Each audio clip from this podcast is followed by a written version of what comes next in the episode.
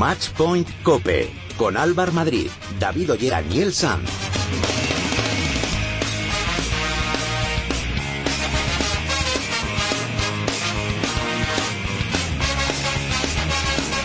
Hola, ¿qué tal? ¿Cómo estáis? Bienvenidos al programa especializado en tenis y en pádel de cope.es. Bienvenidos al capítulo 38 de Matchpoint Cope.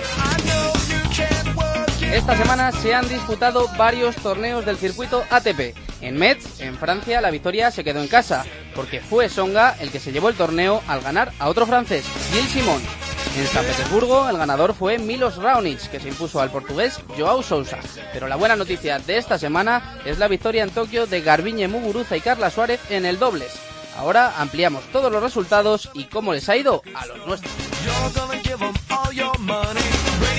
En Padel hemos tenido semana de descanso después del Open de Madrid y antes del Open de Sevilla de la semana que viene.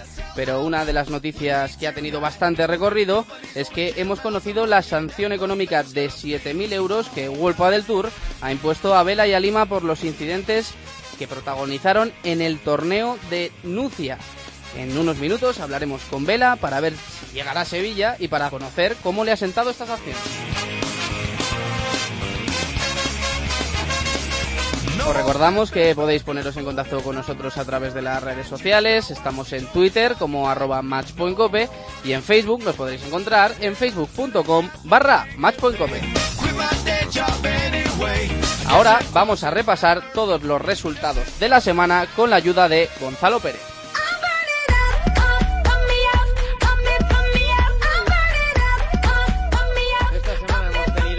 250 de mes, donde no nos ha ido nada bien.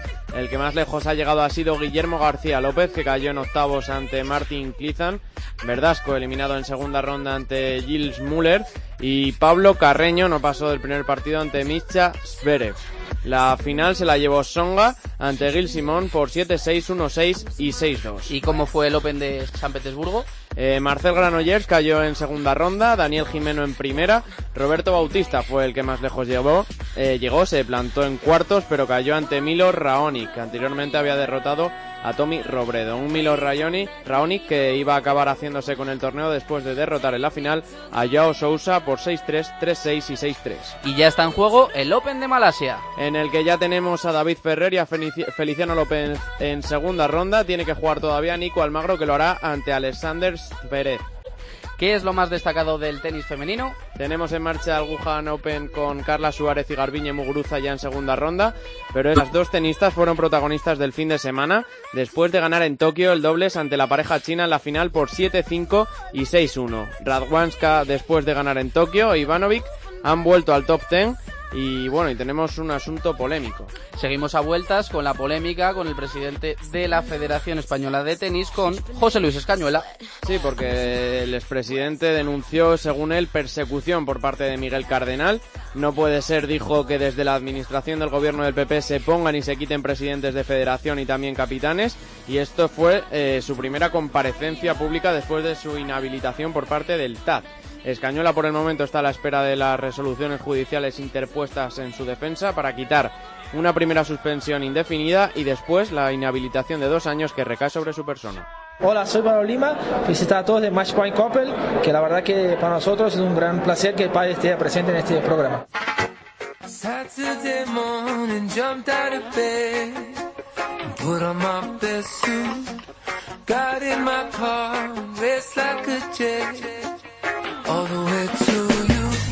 En el programa de hoy vamos a hablar con un integrante de la pareja número uno del mundo del circuito World Padel Tour, que a causa de una otitis, que luego evolucionó en una bronquitis, no pudo participar en el Open de Madrid. Él es Fernando Velasteguín. Vela, muy buenas, ¿qué tal?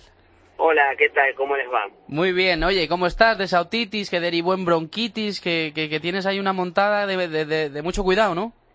Y yo creo que me estoy haciendo, me estoy haciendo viejito. Eh, antes, cuando me dolía la garganta, en tres días estaba y ahora se me complicó y el moco se me fue a los oídos, se me fue a los bronquios. Lo de la otitis fue, lo sacamos rápido con, con la medicación que me dieron, pero el moco en los pulmones pensé que era más fácil y bueno, hace 10 días, 11 que estoy con, con medicina, me están viendo cada 5 días para ver la evolución Y mira, pero bueno, ahora tenemos el torneo de Sevilla que es este miércoles y voy a, ir a jugar porque con el sistema de puntuación que hay eh, no se pueden perder tantos campeonatos y más con la lesión de Pablo. Pablo ya se perdió tres torneos este año y si es una ventaja de puntos gigantesca. Así que vamos a ir a Sevilla y, si vamos es porque podemos ir a jugar y trataremos de ser lo más competitivo posible. Pierde no es porque yo haya estado enfermo, sino porque los adversarios fueron mejores, pero vamos a ir a tratar de hacer un papel lo más digno posible y ponérselo difícil. Bueno, ya me has dejado un titular que vas a ir a jugar eh, a Sevilla que me he enterado que esta otitis que, puede venir de que pasaste frío en Montecarlo, que me han dicho que, que estuvieron allí una, unas cuantas horas allí pasando frío. Sí, a ver, eh, ya venía medio medio mal y en el torneo de Monte Carlo que la, nos trataron espectacular, pero el día después príncipe Alberto nos hicieron estar ahí, por supuesto que para el padre es espectacular y para nosotros estar con una personalidad de esa es algo increíble que solo lo, lo veías por la tele. Y nos hicieron estar ahí y en la zona VIP estaba bastante fresquito y nosotros estábamos con ropas de deporte. Y yo creo que el aire acondicionado me jugó una mala pasada y la verdad que mis bronquios se empezaron a quejar y, y, la semana después del torneo quedé quedé como no como no me había enfermado nunca con una bronquitis. Siempre tenía un poquito de tos pero por eso yo te decía no sé si si el cuerpo con los años se va portando de otra manera pero hace 15 días que estoy así y no me lo pueden quitar, pero bueno. Vamos, Vela, que, que, que tienes que dar mucha mucha guerra todavía en las pistas, ¿eh? No, que... seguiré, seguiré, seguiré dándole. Oye, que ¿cómo fue por allí por, por Monte Carlo? Que desde la organización se ha apostado mucho este año por la internacionalización del pádel y vamos, por las imágenes que hemos visto fue, fue espectacular. ¿Cómo fue la semana pa, para vosotros? Y la semana muy buena, eh, más porque es un torneo, es un torneo yo creo que como bien lo vendían desde Monte Carlo va a ser un torneo histórico, porque el primer torneo ahí en el Principado de Mónaco, eh, con la ilusión de toda la gente de Monte Carlo International Sport, con lo bien que nos trató a los jugadores, estuvieron en todos los detalles.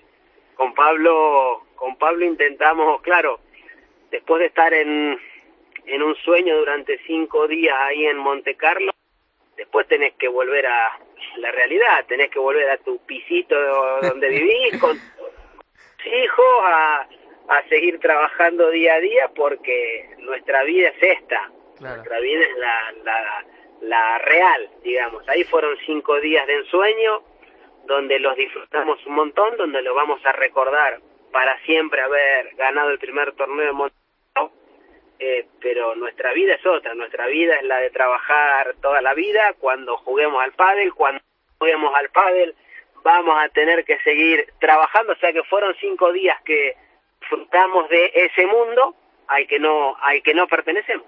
Oye, ¿qué tuvo de diferente con, con torneos que se puedan disputar aquí en España o en Argentina? Eh, eh, lo que es el entorno, lo que es el haber ido a jugar un torneo en Monte Carlo, eh, yo creo que eso principalmente, porque después lo que es, bueno, el trato al jugador fue excelente, eh, la, la pista es la misma que jugamos, las bolas son las mismas, o sea que en lo que es, en el aspecto deportivo exclusivamente, es exactamente igual que en, que en España, pero yo creo que tuvo tanto nombre y se le dio tanto bombo porque hacer un torneo de pádel en Monte Carlo es increíble. Yo creo que, que para el jugador de pádel haber ido a jugar ahí es un sueño. Hola Vela, ¿qué tal? Y cuéntanos alguna curiosidad que te llamase la atención de ese torneo, algo algo que, que a ti te flipase de ese torneo. Sí, llegué, cada vez que viajo acá desde Barcelona, llego a sitios y me suelo tomar un taxi para ir al hotel o para ir a donde juego. Ahí me hicieron subir a un helicóptero. A un helicóptero, fíjate, de ir en taxi en, en helicóptero, casi nada, ¿eh? Me bajé del avión y en el, en el avión de Niza y nos dicen, no, los, los llevamos hasta Monte Carlo en el helicóptero. Y nos, no, nos metieron en un helicóptero en el aeropuerto de Niza y en 7, 8 minutos aparte que aterrizamos con el helicóptero a 10 metros de la cancha de pádel. Vaya lujazo.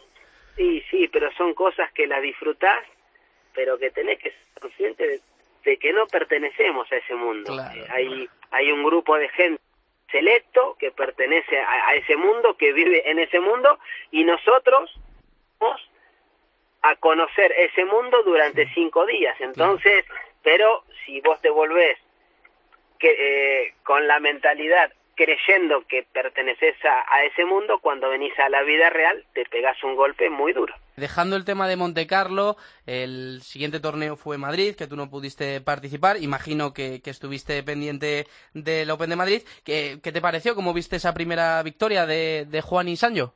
Mira, me los vi todos a los partidos porque estaba encerrado en mi casa, que no podía salir, me habían dado reposo absoluto por como tenía los bronquios, que tenían miedo que me desemboque en una neumonía y me vi todos los partidos de pádel, aparte que mi señora con mis hijos se fueron a la casa de mi suegro ahí en el pueblo, o sea que me dejaron de viernes a domingo tranquilo y me vi todos los partidos. Sí. Eh, como se venía diciendo, ma en Madrid por la altura que hay, por el clima que hay seco, la pelota sale mucho más, o sea que se vio un pádel muy rápido, muy directo. Eh, yo creo que es un pádel que no es al que se venía viendo de poder crear los tiros de contragolpe, hacer otro. Acá se vio jugar todo por abajo y el que se equivocaba o el que tenía un desliz perdía. Y lo vi jugar a Sancho y a Juan y Mieres muy bien. Yo lo dije siempre, hasta cuando nos entrevistaron en Monte Carlo, que ganarle en dos sets y con la claridad que les ganamos, para nosotros era una alegría, porque es una pareja que son buenísimos. Sancho y Juani juegan muy bien. Ujú. eh, a Juani, quizás por el mal comienzo de año que había tenido con Juan, se, se habían escrito críticas o se habían dicho críticas que a mí me parecían fuera de sitio, porque es un jugadorazo. Y Sancho igual también. Y se juntaron los dos y en Madrid hicieron un pádel que yo viéndolo desde mi casa me pareció espectacular y estoy convencido que toda la gente que fue a ver el torneo eh, más porque viéndolo en vivo el pádel es mucho más espectacular así que eh, los vi muy muy bien y son una pareja que hay que tenerlos en cuenta porque hacen un pádel muy agresivo. Bueno, Vela, te tengo que preguntar también, aunque no, no me gusta hace- hacer estas preguntas, pero te tengo que preguntar por, por los incidentes de, de- de la Nucía, porque hace unos días hemos conocido la sanción de, de 7.000 euros que os ha impuesto World del Tour y me gustaría que explicases pues, a toda la audiencia que, que nos gusta el pádel cómo fue, cómo fue todo aquello.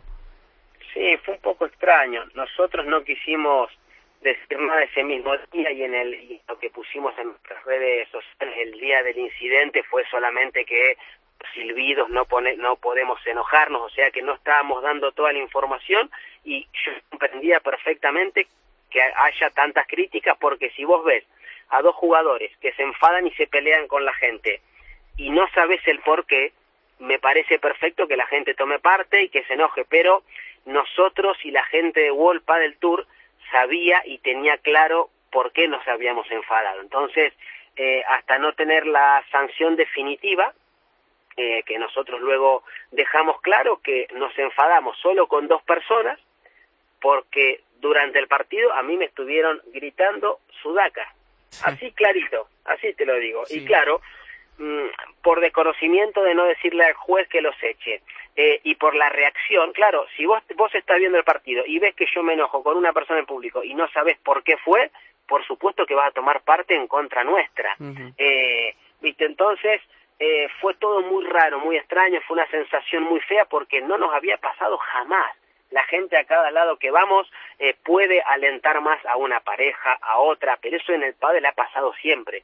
Pero que te insulten de esta forma dos personas eh, fue muy duro porque como no podíamos decir todo lo que había pasado, porque si no yo creo que se creaba una una guerra porque a nosotros somos que nos sigue gente de Argentina, de Brasil, gente de España. y Yo estoy encantadísimo de estar en España. Tengo tres hijos españoles, estoy casado con una española y que me pasara eso, la Es verdad, o que nos pasara esa, claro. Y pero claro, la reacción de la gente es comprensible y que se la tomara con nosotros porque no puede entender que dos profesionales se enfaden con alguien del público, pero claro, la gente no sabía lo que nos habían dicho. Entonces, una vez que se hizo pública la sanción, Sí, presen- Eh, presentasteis un, un recurso alegando que estabais recibiendo insultos eh, xenófobos, ¿no? no, No, pero aparte en la en el acta del juez de apelación dice clarito lo que pasó y todo. Entonces, por eso mismo, eh, yo creo que desde el circuito se quiso dar como decir, no, los número uno tenemos mano dura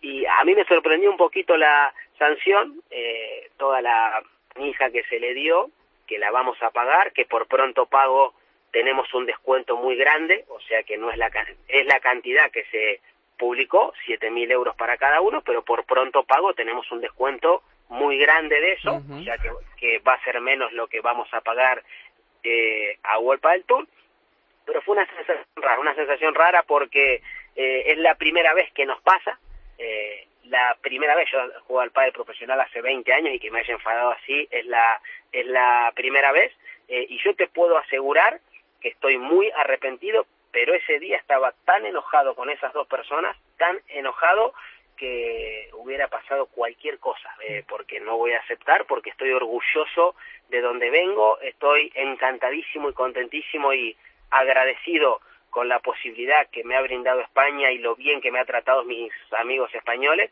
pero ese día te puedo asegurar que estaba muy enfadado, pero muy enfadado para hacer cualquier cosa, porque no me habían insultado nunca en una cancha de pádel eh, y estaba estaba como pero estaba como loco, como loco. Entonces, todo sirve porque estoy convencido de que eso fue un hecho que pasó una sola vez, que no va a pasar nunca más y si se repite eh, sé que le puedo ir a decir al juez árbitro o le podemos decir al juez árbitro para que a esa persona que nos insultó nos eche. Pero eh, si vos fijate en esto, los únicos que pagamos las consecuencias somos los jugadores. Eh, por el contrato que tenés, eh, podés ser penado, mm, ni a esta gente le pasó nada. Mm, se podría decir que Huelpa del Turno tendría que haber defendido y tampoco pasa nada.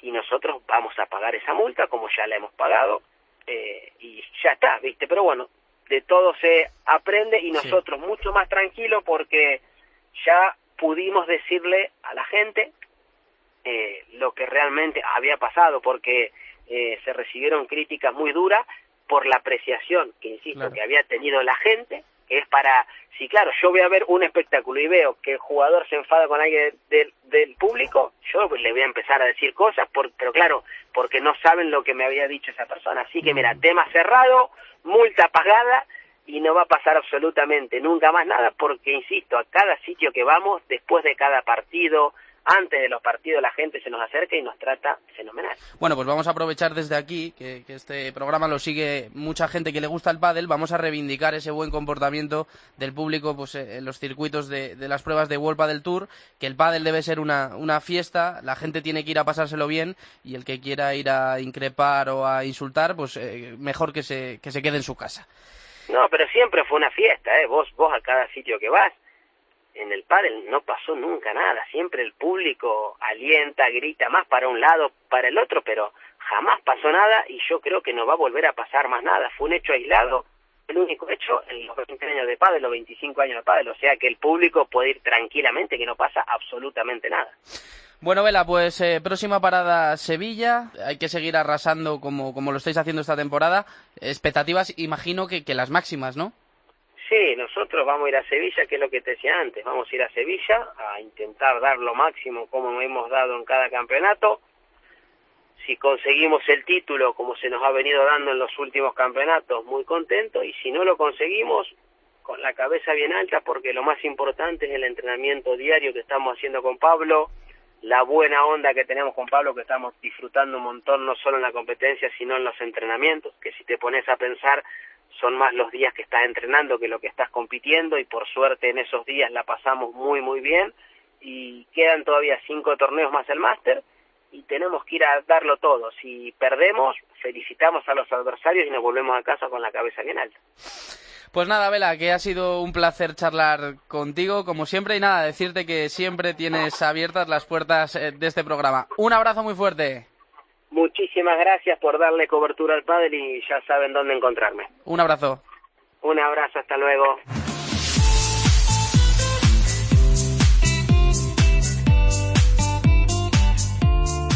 Ahora es el momento del programa en el que intentamos daros a conocer algunas historias del mundo del tenis que nos parecen interesantes Y aprovechando que dentro de unos días va a comenzar a disputarse el Master 1000 de Shanghái, vamos a intentar acercároslo con Fátima Moreno y Gonzalo Pérez.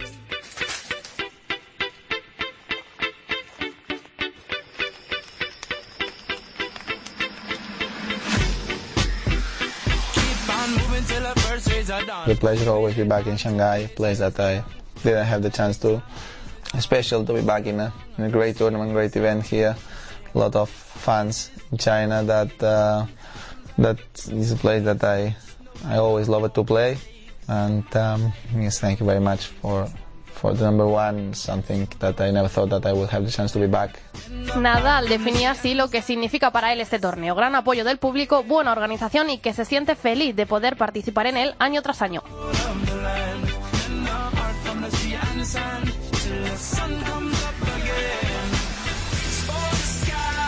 Hoy vamos a hablar del Master 1000 de Shanghái, torneo que arranca en apenas dos semanas y que será el penúltimo Master 1000 del circuito de este año.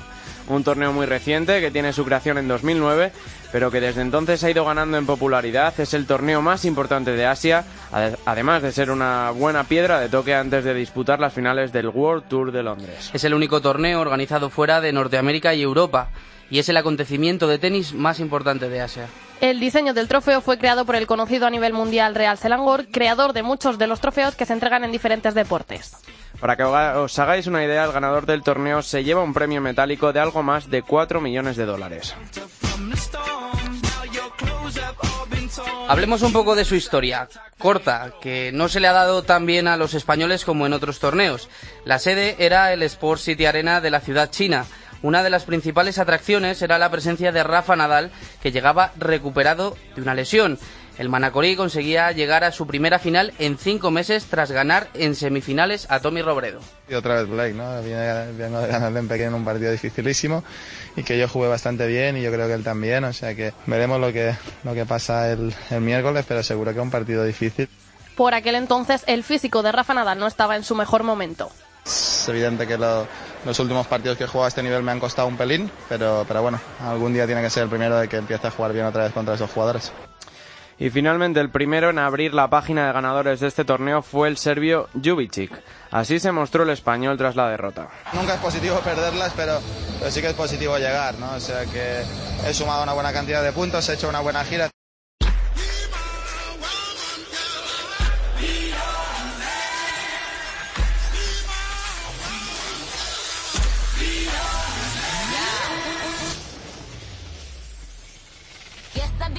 El año siguiente fue peor para los nuestros. Todos cayeron en tercera ronda, menos Guillermo García López, que fue la revelación llegando a cuartos de final, aunque ahí se topó con Novak Djokovic. Un torneo, el de 2010, que se lo llevaría Andy Murray. Un Andy Murray que también se llevaría el trofeo del año siguiente, defendiendo con éxito esa final ante el español David Ferrer. Esto decía el británico después de proclamarse por segundo año consecutivo ganador. Muy bien. Muchos creían que la diferencia entre nosotros estaba ahí, en jugar un buen tenis en los momentos correctos. Me mantuve fuerte y tuve algunos buenos servicios que determinaron la diferencia. Con el primer servicio conseguí grandes puntos y quizá eso decantó el partido. Uh, Al año siguiente, en 2012, se iniciaba el torneo con polémica e incluso con cierto miedo por parte de Roger Federer, quien recibía una amenaza de muerte por un usuario de un portal de Internet, precisamente un seguidor del suizo. La amenaza decía que ese 6 de octubre eh, cometería el asesinato contra Federer para exterminar el tenis. El tenista, aunque admitió no temer a esas amenazas, acudió al torneo sin su mujer ni sus hijas y decidió su asistencia en el último momento. Sería este el primer Master 1000 de Shanghái que ganaría Novak Djokovic, imponiéndose al británico que lo había conquistado los dos años anteriores, Andy Murray.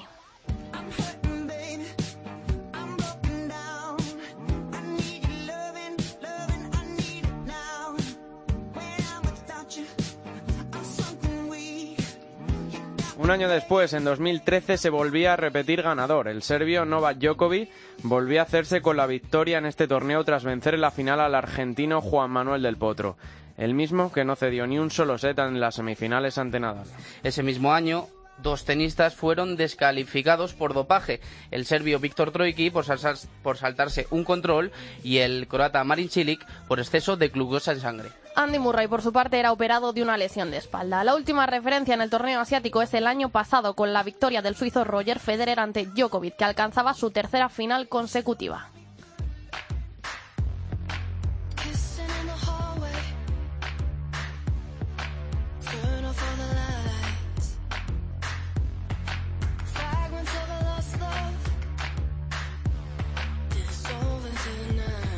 En algo menos de dos semanas arrancará la séptima edición de este torneo y todo lo que ocurra lo podréis seguir como siempre aquí en Matchpoint Cope.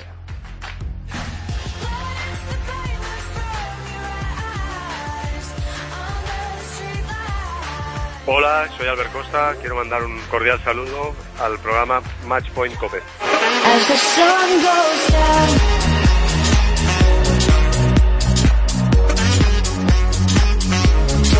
Sintonía de redes sociales y eso significa que opináis vosotros, los oyentes. Recuerdo los sistemas de participación. Estamos en Twitter como arroba matchpointcope y en Facebook estamos en nuestro muro oficial en facebook.com barra matchpointcope.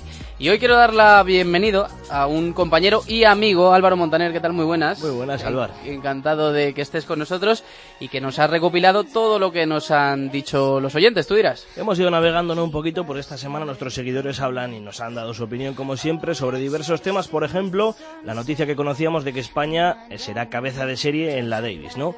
Y es que la semana pasada fue lo que conocimos. Y, por ejemplo, Andrea Buenacasa nos ha dicho que puede ser un arma de doble filo porque España puede ir confiada a esta cita creyéndose fuerte, ¿no? Gregorio también nos habla, nos dice que por su parte eh, España tiene que volver a ser la gran favorita de su torneo por excelencia de la Copa Davis y olvidarse de si es cabeza de serie o no. Inecana Ruiz apuesta por olvidar las polémicas, los piques, las rencillas y todos los problemas que han podido rodear al equipo durante este tiempo y en ese sentido dice que Conchita Martínez está haciendo de momento un gran trabajo. Y creo que han llegado también algunos mensajes sobre la posibilidad de implantar ese famoso tie break en, la Copa Davis. Exactamente, también hemos tenido opiniones sobre esa decisión. Rocío nos dice que cree que es una decisión acertada y que han tardado demasiado tiempo en ponerla en práctica. Por suerte, añade, en 2016 por fin lo vamos a ver sobre las pistas. Eduardo Cisniega nos dice, sin embargo, que en lugar de tomar decisiones importantes, la federación sigue lo suyo, perdiendo el tiempo y sin promover acciones de peso.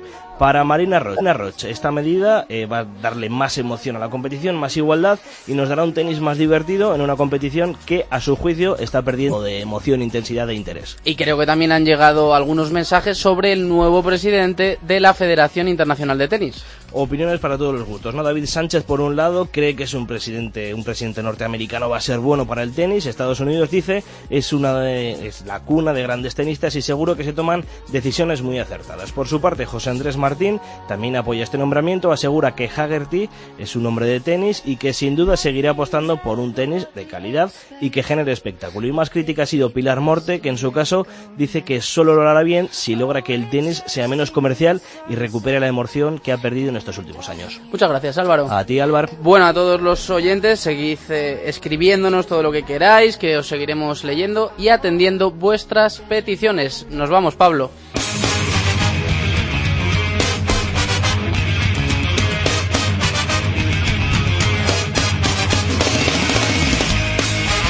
Gonzalo, antes de irnos, ¿qué tenemos para la próxima semana? Pues como ya hemos contado al inicio del programa, tenemos en juego el Abierto de Malasia y el Open de Shenzhen en China. Y para la semana que viene, el lunes, arranca el ATP 500 de Pekín y el de Tokio. En el circuito WITA tenemos en juego, además del Wuha Open, el Tashkent Open. Y el sábado arranca el Abierto de China. Y en Padel esta semana, Sevilla Open. Muchas gracias, Gonzalo. A ti. Pues hasta aquí ha llegado este capítulo número 38 de Matchpoint Cope. Muchas gracias por estar ahí. En la producción han estado Gonzalo Pérez, Fátima Moreno y Álvaro Montaner. En la técnica, Pablo Fernández. Y nada, que volvemos el próximo lunes. Que disfruten de la semana. Adiós.